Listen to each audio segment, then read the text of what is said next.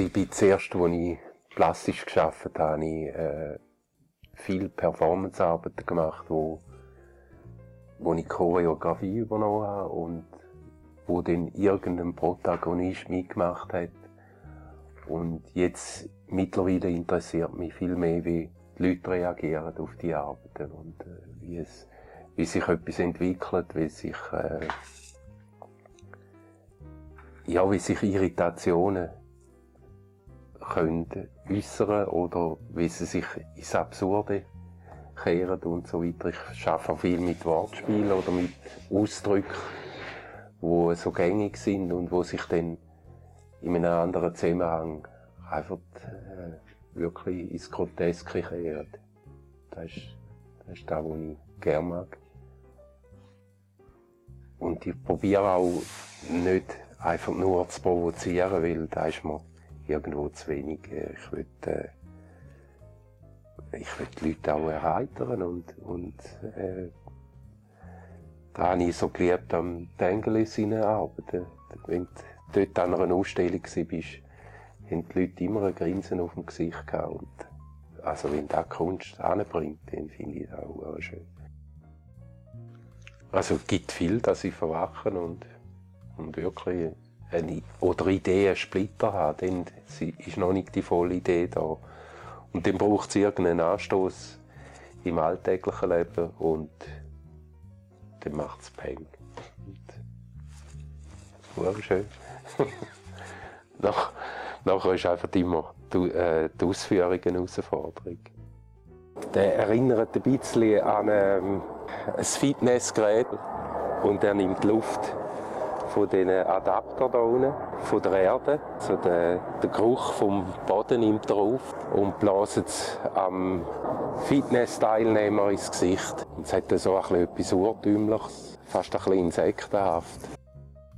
Also ich habe Steinbildhauer gelernt, also ziemlich äh, traditionell und bin dann immer mehr auf Metall gekommen, weil Metall ist dynamisches Material kannst viel bewegliche Sachen machen, viel verändern. Wenn beim Stein etwas nicht funktioniert, dann ist es spät, dann kannst du nichts mehr machen. Und Metall ist extrem dynamisches Material.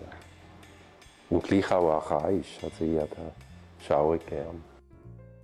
Der kopflose Helm, der kommt auf Hamburg. Den lasse ich zu Hamburg laufen. In dem Jahr tut sich die Befreiung von der Konzentrationslager Jahren. Auf jeden Fall äh, will ich einfach die Sinnlosigkeit vom Krieg darstellen. Und Hamburg ist brutal dran in den letzten Tagen noch vom Krieg. Und den lasse ich auf der Reeperbahn oder irgendwo lasse ich den rumsausen. Und da habe ich eine Kamera, die das Ganze aufnimmt. Aus der Hundeperspektive. Ich habe die Idee.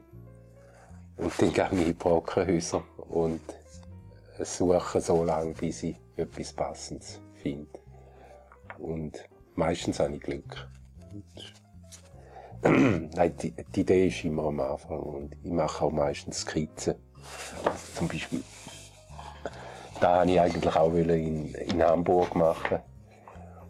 Das ist der Stuhlgang.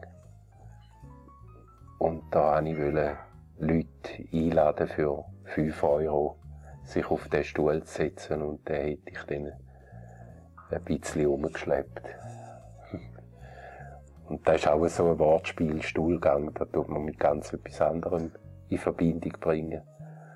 Und äh, so in dem Zusammenhang kommt völlig schräge Bedeutung über. Da machen Kabarettisten auch, oder das Umschauen, was ist da, was was für Situationskomiken entstehen durch ganz normale äh,